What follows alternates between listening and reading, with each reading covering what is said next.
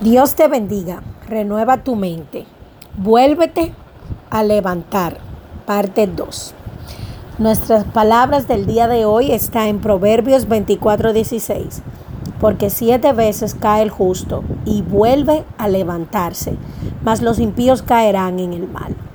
Josué 14:12, dame pues ahora este monte, del cual habló Jehová aquel día porque tú oíste en aquel día que los anaseos están allí y que hay ciudades grandes y fortificadas.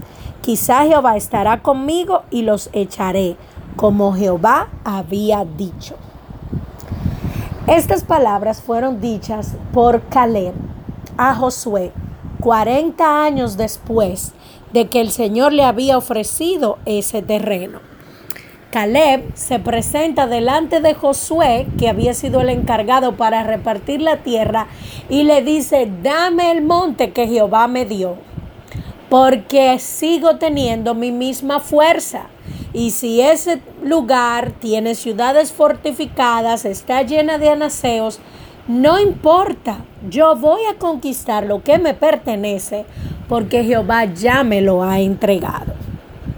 La Biblia muestra muchas historias de hombres como Asaf, Abacú, que en su momento se enojaron con Dios porque veían cómo prosperaban los impíos. Luego estos tenían un encuentro con el Señor donde el Señor traía revelación acerca de cuál sería el fin de los impíos. Pero algo es cierto, el impío sabe que cuenta consigo mismo y hace las cosas por su mano. Cada día se levanta a hacer lo que le corresponde.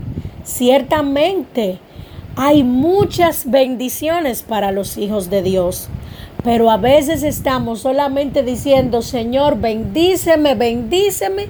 Y olvidamos que el versículo dice, Señor, bendice la obra de mis manos. Hay acciones que están en ti. ¿Y por qué estoy recalcando tanto en estos días acerca de esto? Porque confío y creo fielmente que hay muchas temporadas de desierto en la que has permanecido porque no has determinado tomar las acciones correctas, porque no te has determinado a levantarte, sino que te has acomodado al maná que cae en el desierto, por miedo a enfrentar los gigantes que están en la tierra prometida. Es tiempo de que entiendas que a ti te toca hacer la parte natural y el Señor pondrá el sobre para darte lo sobrenatural. Tú vas a hacer lo ordinario y Dios pondrá el extra para darte lo extraordinario. Es momento de hacer sociedad con Dios. Señor, voy a hacer confiando que tú vas a prosperar mi camino. Señor, quiero hacer, confírmame que tú vas conmigo. A veces creo que estamos diciéndole al Señor, Señor, ¿qué vas a hacer? Señor, ¿qué vas a hacer? Y el Señor, creo que hemos tenido momentos donde Dios ha querido decirnos, como le dijo a Moisés, ¿por qué clamas a mí? ¿Qué tienes en tu mano? Usa esa vara y abre el mar. Bendito sea Dios. Es momento de ver lo que tienes en tu mano.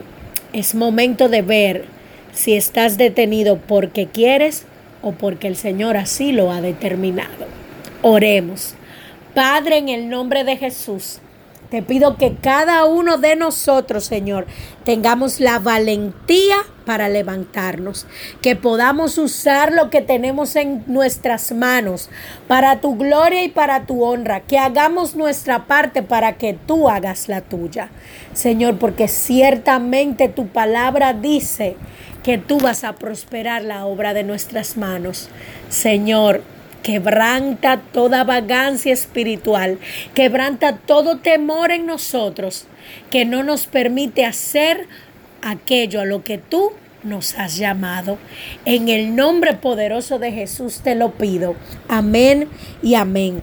Dios te bendiga grandemente, esperando que esta palabra haya sido de edificación. Se despide tu hermana Arlene.